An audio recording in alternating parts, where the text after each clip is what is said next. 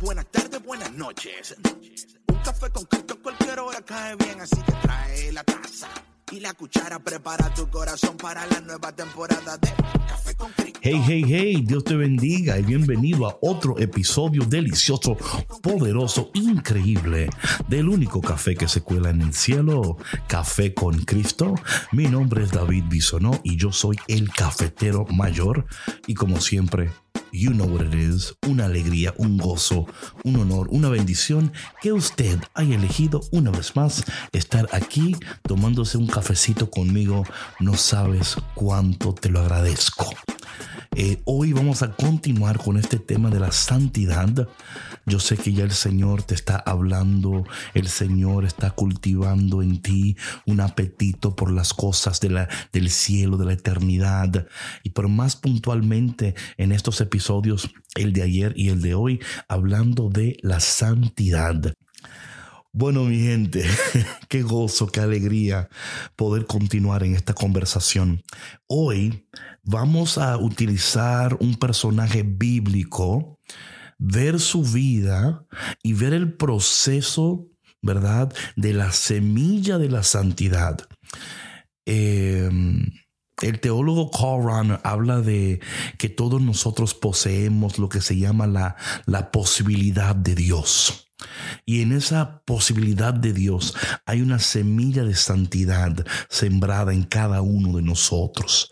Quiero que sepas eso, que a lo mejor no sabías esto y espero que esto te anime a continuar no solo escuchando, pero también anhelando las cosas que Dios anhela para ti, las cosas que Dios quiere para ti. Acuérdate que la santidad no es tu proyecto, es el proyecto de Dios para tu vida.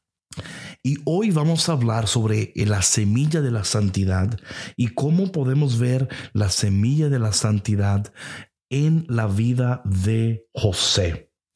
Vamos a estar explorando la vida de José y vamos a ver cómo la semilla de la santidad eh, está operando en él y cómo poco a poco en este proceso Dios va haciendo algo en él, llevándolo a un lugar de victoria, de bendición y de autoridad. Eh, al, al, inicio de Génesis 37 encontramos a José, ¿verdad? Un joven que es favorecido por su padre, era el favorito de Jacob, ¿no? Eh, pero vemos que el viaje de la santidad de, de José inicia con un sueño. Un sueño que prepararía el escenario para una vida marcada, una vida marcada por la devoción a Dios. Eh, vemos que a través de este sueño, Dios le habla a José en Génesis que capítulo 37 vemos que él, él, habla de este sueño y lo comparte con su familia, un sueño en que el sol y la luna y las once estrellas se inclinan ante él. Y aunque este sueño, mis queridos cafeteros, inicialmente provoca celos entre sus hermanos, revela un aspecto esencial de la santidad. Atención, revela un aspecto esencial de la santidad y es una profunda conexión con los propósitos de Dios. Voy a repetir eso, por favor. Atención, que aunque este sueño inicialmente provoca celos, entre sus hermanos revela un aspecto esencial, fundamental de la santidad y ese aspecto es una profunda conexión con los propósitos de Dios. La santidad y el propósito de Dios para tu vida están conectados. No, David, no me diga eso. Claro que sí. Claro que sí. Mira, antes de entrar eh, eh, más, profundamente en esto, quiero que ustedes eh, escuchen algunas acciones claves que José tomó para cultivar la santidad en ese primer momento, en ese primer espacio del libro de Génesis. Número uno, escuchar la guía de Dios. Escuchar la guía o la voz de Dios. José escuchó el sueño, reflexionó y mostró su disposición para buscar entendimiento y orientación de Dios. Ahora entendemos que inicialmente José en su juventud, en su inmadurez, él hizo lo que, lo que él sabía hacer. Él hizo lo que él sabía hacer y lo que él podía hacer. Pero vemos cómo esa semilla de santidad que Dios había sembrado en él lo lleva a creer en lo que Dios ha dicho, porque la, santidad y, y, el propósito de Dios están intrínsecamente conectados en tu vida. Son número uno, escuchar la voz de Dios. Número dos, Estamos hablando de las acciones claves que José tomó para cultivar la santidad en este proceso, en ese momento de su vida. Fe en el plan de Dios. A pesar de los celos de sus hermanos y el resentimiento que su sueño suscitó, José mantuvo la fe en el plan de Dios para su vida. Mantuvo la fe en el sueño de Dios para su vida. Tu sueño y la santidad están conectadas. Yo sé que, yo sé que ya, yo sé que ya a alguno de ustedes esto ya le está explotando la mente ya. Yo, yo, porque a mí me la está explotando. A mí me la ha estado explotando hace tiempo ya. te toca a ti, te toca a ti ahora. Número tres, permanecer humilde. En lugar de presumir con sus sueños o tener una actitud arrogante, José se mantuvo humilde y respetuoso con su familia, incluso cuando lo mal interpretaron.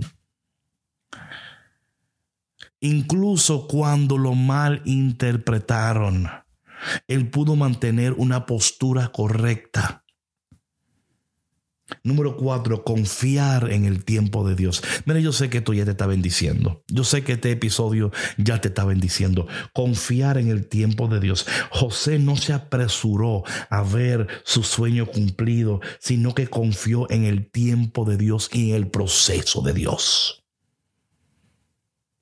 La santidad coopera con los procesos de Dios y con los tiempos de Dios. ¿Quién dice amén a eso? So, número uno, escuchar la voz de Dios. Número dos, fe en el plan de Dios. Número tres, permanecer humilde. Número cuatro, confiar en el tiempo de Dios. Número cinco, mantener viva la visión. A lo largo de las pruebas que José tuvo que enfrentar, José se aferró a la visión que Dios le había dado alimentando así su hambre por la santidad y el propósito de Dios. Es interesante que si nosotros podemos reflexionar sobre esos primeros años de José, vemos que la semilla de la santidad se está sembrando su capacidad para escuchar la voz de Dios, mantener la fe, permanecer humilde, confiar en el tiempo de Dios y mantener viva la visión de Dios son claves en la vida de José hacia el cumplimiento, no solamente del propósito, pero hasta el cumplimiento de ver la santidad totalmente manifestada en su vida estos pasos, esto, o sea, que, que, que José tomó, no solo alimentaron su hambre por la santidad, querido cafetero, sino que también allanaron el camino para que el extraordinario plan de Dios se desarrollara en su vida. ¿Tú me entiendes lo que está pasando aquí? Cómo la santidad coopera con esto y cómo nosotros muchas veces nuestras vidas están tan llenas de tantas cosas. ¿Verdad?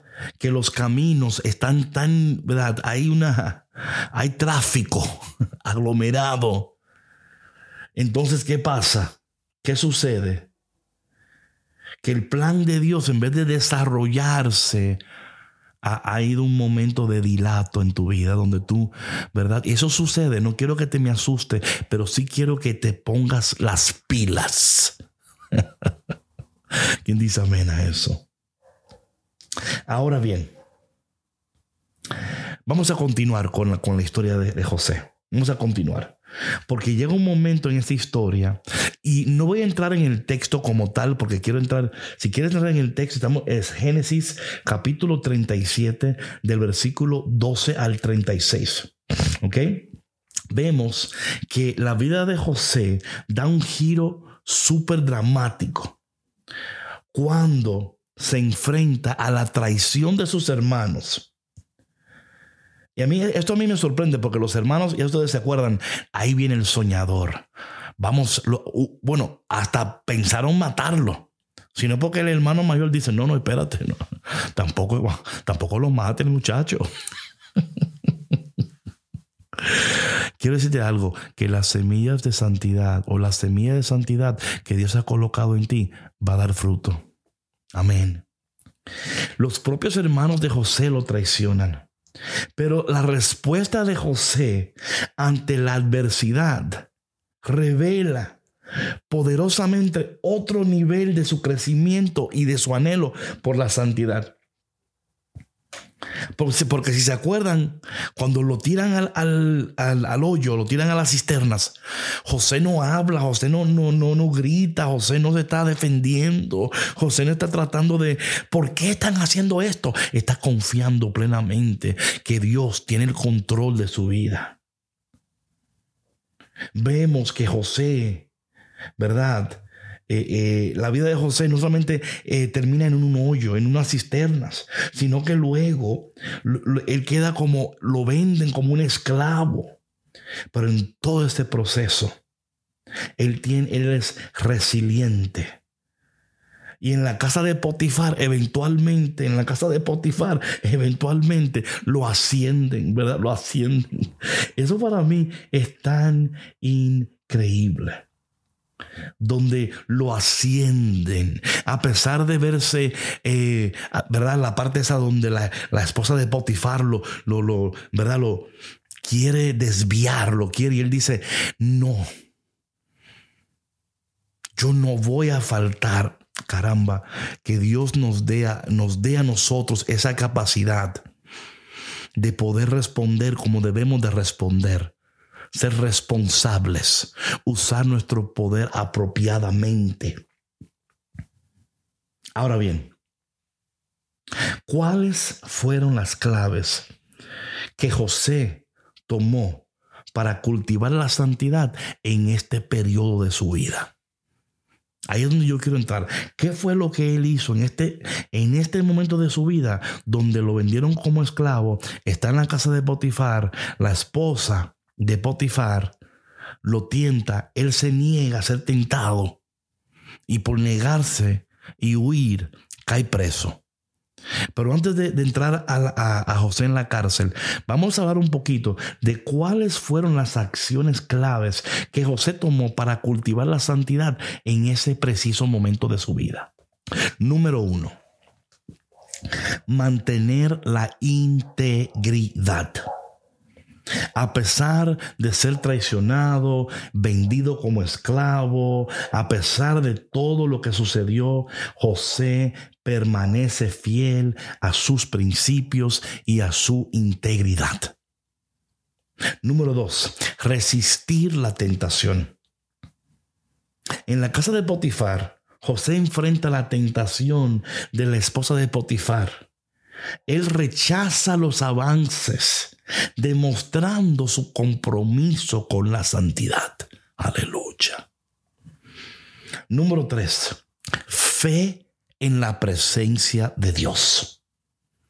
Vemos, mis queridos hermanos, que a lo largo de, las, de estas pruebas, José mantiene su fe en la presencia y en el plan de Dios para su vida. Él, él, él no da su brazo a torcer a pesar de todo lo que está ocurriendo, él, él mantiene su fe en lo que Dios le había revelado, en lo que Dios le había comunicado, en lo que Dios le había dicho. Gloria a Dios. Número cuatro, responsabilidad y diligencia. Como esclavo, José asume responsabilidades en la casa de Potifar y lo hace con diligencia.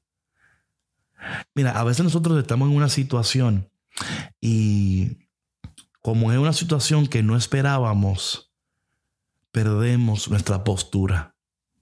No continuamos siendo fiel. Y Dios nos está llamando a ser fiel, aún en esos lugares donde a lo mejor, ¿verdad? Decimos, yo no me, o sea, yo no merezco esto. ¿Por qué me está sucediendo esto y aquello?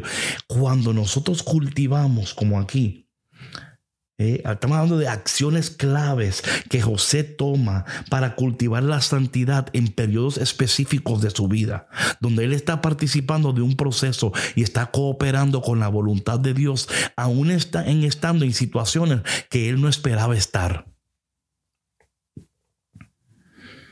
Él, claro, ok, yo voy a asumir mi responsabilidad en esta, en esta, en esta eh, temporada de mi vida yo, yo voy a ser fiel.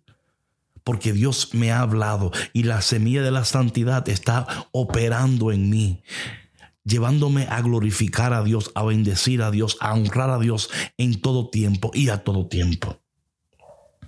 Número cuatro o cinco, número cinco.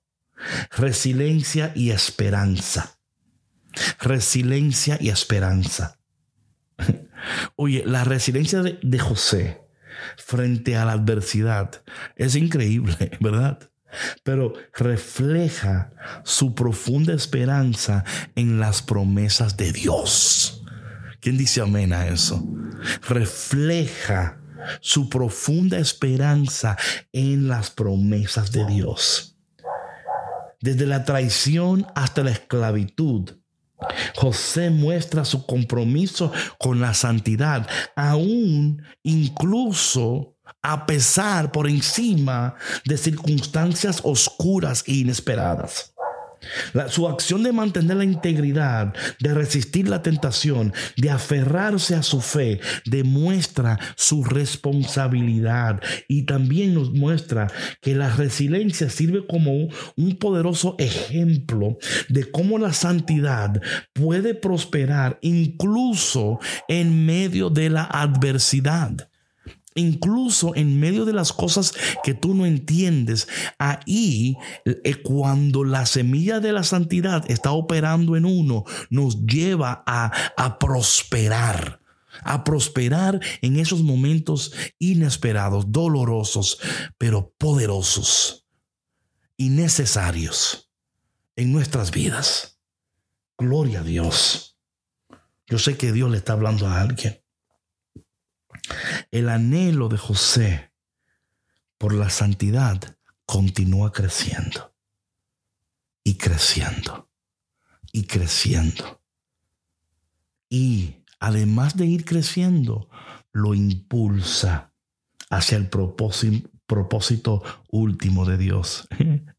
la santidad creciendo y luego estamos siendo impulsados. ¿Eh? El propósito de Dios, el sueño de Dios, el plan de Dios, el proyecto de Dios. Yo no me voy a dejar engañar, yo no me voy a dejar desviar, porque yo tengo la semilla de la santidad y Dios está operando en mí y algo está creciendo y Dios está produciendo algo precioso en mí. Vamos ahora a entrar en este episodio donde José se encuentra en, en la cárcel, en la cárcel.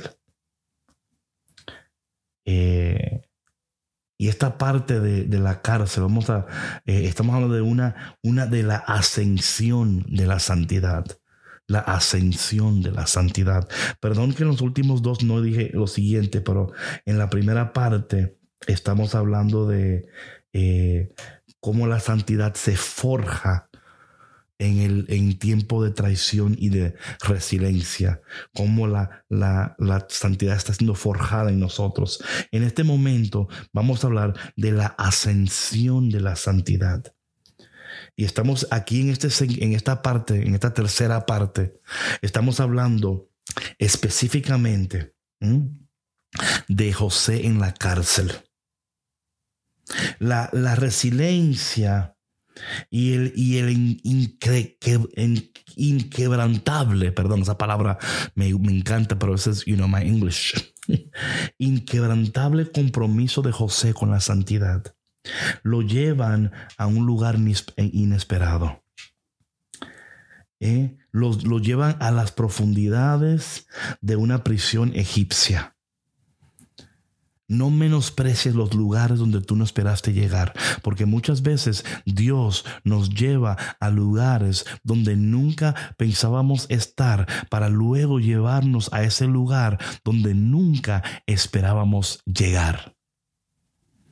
Ahí en esa prisión egipcia, en la profundidad de una, de una cárcel, vemos, ¿verdad? Vemos que la vida de José da otro giro.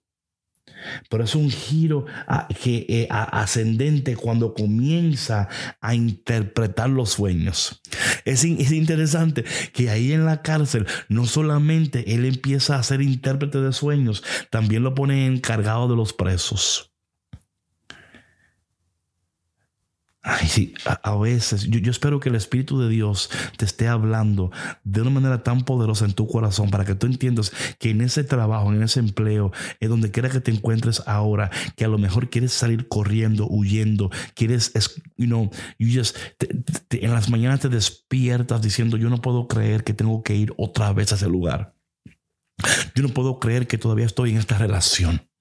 Yo no puedo creer que todavía estoy en esta condición, que todavía estoy metido en esto. Oye lo que te estoy diciendo, la semilla de santidad que Dios ha sembrado en ti está produciendo algo, pero tú no estás cooperando con Dios. Estás pensando en Dios, pero no pensando con Dios. José está pensando en Dios y con Dios. Porque aún en ese lugar eh, vemos cómo Dios utiliza su vida. En este segmento, en, Génesis, eh, vemos, ¿verdad? En, esta parte de Génesis, eh, cómo Dios está usando la vida de, José. Y cómo las acciones de José continúan cultivando su anhelo por la santidad. En la, en la, prisión vemos que debido a estas acusaciones falsas, Él está ahí, pero incluso en circunstancias adversas no pierde de vista su compromiso con la santidad, sirve fielmente y se gana la confianza del carcelero, como te había dicho anteriormente. Luego empieza a interpretar los sueños. Génesis 40 vemos a José eh, que al encuentro del copero y el panadero, ¿verdad? El, el, copero y el panadero que estaban trabajando para el faraón, ambos tienen sueños que no pueden interpretar. Pero José, confiando en su fe en Dios y, en su habilidad, asume el llamado y es capaz de bendecir aún en momentos donde él no merece estar. ¿Tú me entiendes? Él decide, yo voy a ser de bendición hasta en este lugar, en la cárcel. En el lugar que yo no quiero, yo voy a ser de bendición en este lugar yo voy a ser de bendición porque dentro de mí hay una semilla de fe que Dios está eh, cultivando, que Él está, ¿verdad? Ahora bien, ahora bien. ¿Cuáles son las acciones claves que José toma en esta temporada de su vida para cultivar la santidad? ¿Listo? Aquí va. Número uno, permanecer fiel. La fidelidad de José en la prisión demuestra su compromiso. Un compromiso que no puede ser doblado ni, ni, puede ser manipulado. Un compromiso con la santidad, incluso cuando enfrenta injusticias. Ay, Dios mío. Yo quisiera decirte más, pero el, tiempo se me está acabando. Número dos, usar dones dados por Dios. José en la cárcel reconoce y utiliza el don de la interpretación de sueños, un talento que Dios le había otorgado. O sea, en la cárcel, en la cárcel, en el... Come on. Dios activa y utiliza ese regalo, ese don para bendecir. En la cárcel, mi gente, en la cárcel. Número tres, dependencia de Dios. Cuando José interpreta los sueños, José, al hacerlo, está, dando, está comunicando su dependencia de Dios para obtener orientación y sabiduría. O sea, ellos saben que es de Dios que viene y él, José más que nadie lo sabe. Número cuatro, amabilidad y compasión. Estamos hablando de acciones claves que José tomó para cultivar la santidad en esa temporada de su vida, en ese periodo de su vida. Amabilidad y compasión. Y como David, ok, José muestra amabilidad y compasión al interpretar los sueños de sus compañeros incluso en medio de sus propias luchas. Él no le dice ahí, bueno, ustedes averigüensela. A mí no vengan a molestar. Yo ni yo no tengo ni que estar aquí. Esto empezó porque tuve un sueño y él, o sea, él no, él no permite que, que la traición y el dolor y todo lo que había atravesado se interponga él entendía perfectamente lo que él tenía que hacer. Número 5. Mayordomía de influencia. José no desperdicia la oportunidad de interpretar sueños, sino que la utiliza sabiamente, demostrando una vez más su creciente anhelo por la santidad.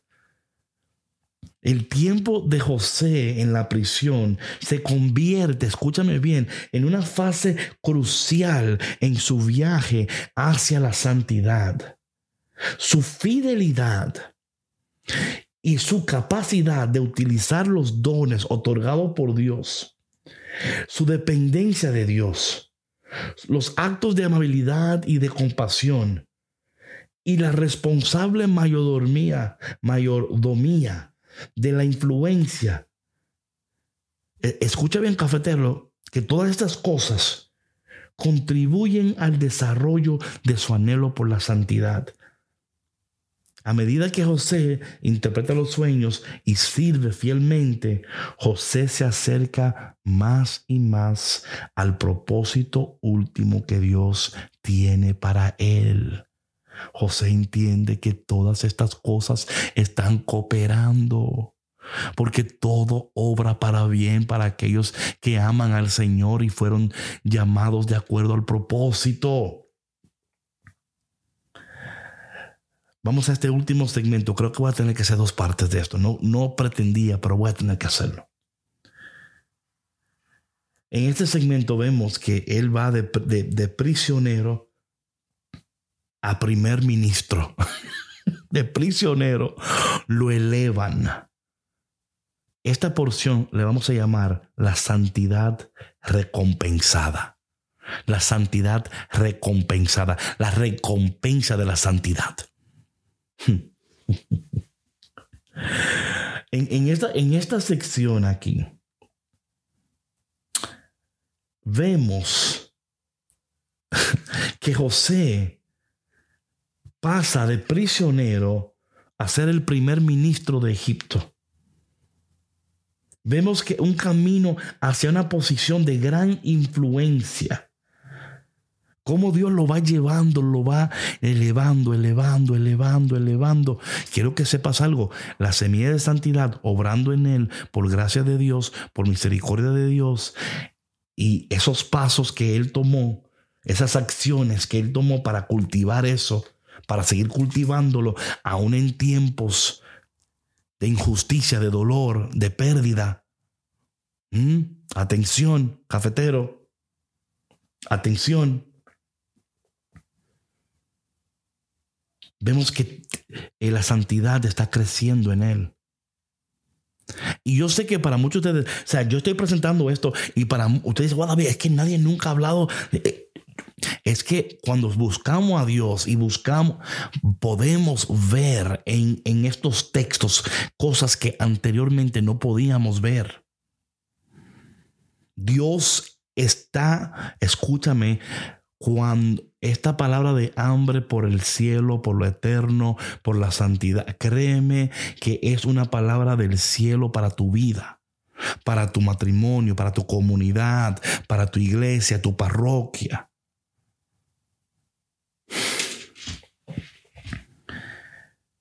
En Génesis, desde el Génesis 41 al 45, Vamos a ver, vamos a comprender cómo las acciones y el carácter de José continuaron cultivando su santidad.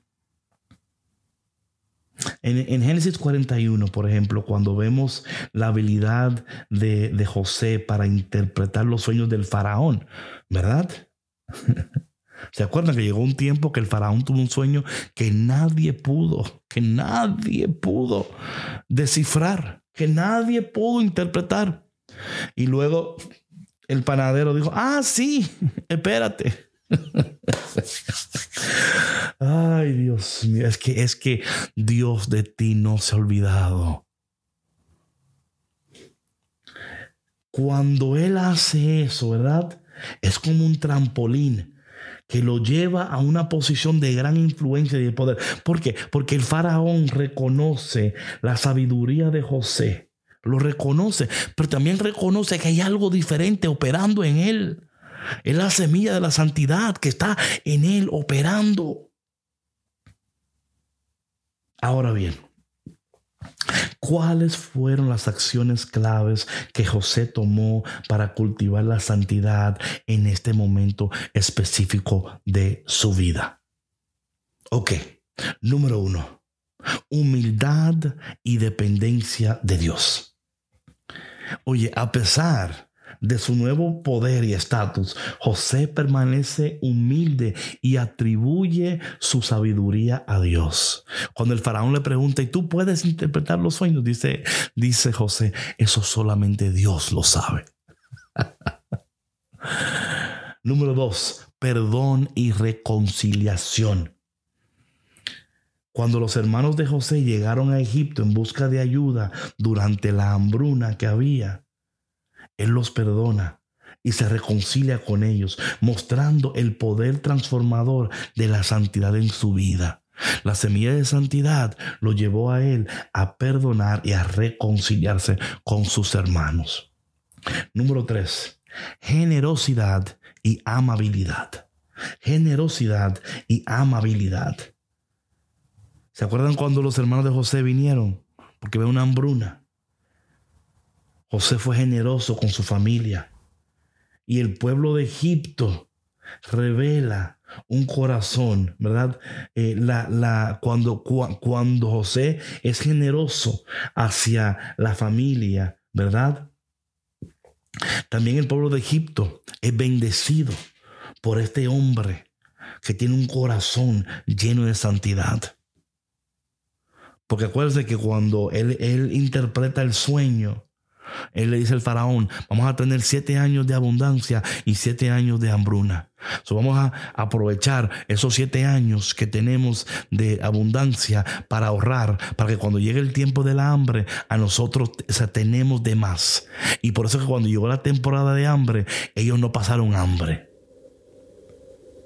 Y aquí venimos con la última acción de clave, eh, acción clave que José tomó para cultivar la santidad, que es un liderazgo responsable, un liderazgo capaz de responder, una habilidad de responder correctamente. Como primer ministro de Egipto, José ejerce un liderazgo responsable, implementando medidas para prepararse para la hambruna. Entonces, confianza en la providencia de Dios a lo largo de su viaje. La confianza de José en la providencia y, fidelidad de Dios permanece fiel. La ascensión de José de prisionero a primer ministro, ¿qué hace? Que nos demuestra, nos ilustra la profunda transformación que la santidad puede traer a la vida de una persona. Su humildad, perdón, generosidad, liderazgo responsable y confianza en la providencia de Dios nos dan a entender la profundidad de su anhelo por la santidad. Nos dan a entender ¿verdad? E-, esta historia de José sirve como un ejemplo inspirador de cómo la santidad no solo conduce a la transformación personal, sino que también influye y bendice a la vida de los demás. Wow. Oye, yo, yo, tengo más que decirte, pero ahora mismo no puedo. Ahora mismo no puedo. Me tengo que detener ahí. Padre, oh Padre, ayúdanos a entender esa, y a descubrir esa semilla de santidad que tú has colocado en nosotros. ¿Cuántas veces nosotros no nos hemos dado cuenta que tú has sembrado una semilla de santidad en nosotros? Pero claro que sí, Señor. Si la santidad es tu proyecto para nosotros.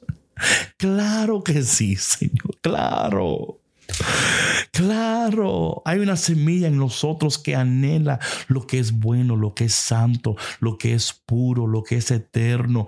Claro, Señor, es una semilla de eternidad, de santidad que tú has depositado en nosotros. Señor, enséñanos a cultivar, enséñanos a tomar esas acciones que tomó José para poder continuar cultivando esa semilla de la santidad que tú has colocado en nosotros nosotros.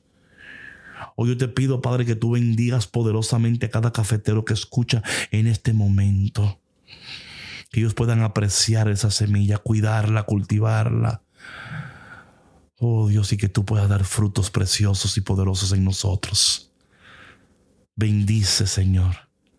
Bendícenos y ayúdanos a tomar la vida de José como un ejemplo y ver nuestras vidas, cómo podemos nosotros aprender de Él y cultivar en nuestras vidas esos pasos claves que nos van a ayudar a cultivar la, la santidad y seguir alimentando la semilla de santidad de nuestras vidas.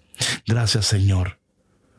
Gracias porque esta revelación nos ayuda a entenderte mejor pero también nos exige a darte lo mejor de nosotros. Y así lo haremos en el dulce y poderoso nombre de Jesús. Amén. Bueno, mi gente, gracias por tu conexión. Gracias. Yo no sé de ti, pero yo me siento súper animado, me siento súper contento. Siento que el Señor está haciendo algo nuevo en mí. Espero que también lo esté haciendo en ti.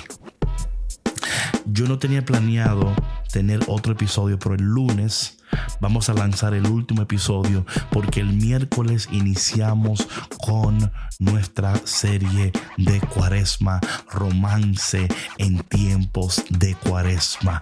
Tenemos música original, tenemos una canción que te va a encantar, pero más que todo un contenido que te va a ayudar a enamorarte de nuevo de Dios. Y Dios te va a ir eh, apapachando, abrazando, besando. Él te va a ir llenando de su presencia y nosotros vamos a quedar locamente enamorados de Jesús en este tiempo de cuaresma. Pero mientras tanto, que Dios te abrace que Dios te apriete y que Dios te dé un beso en el cachete. Dios te bendiga, mi hermano, que tengas un precioso fin de semana y si Dios quiera, nos vemos el lunes aquí en otro episodio delicioso, poderoso, increíble del único café que se cuela en el cielo, Café con Cristo. Chao, chao.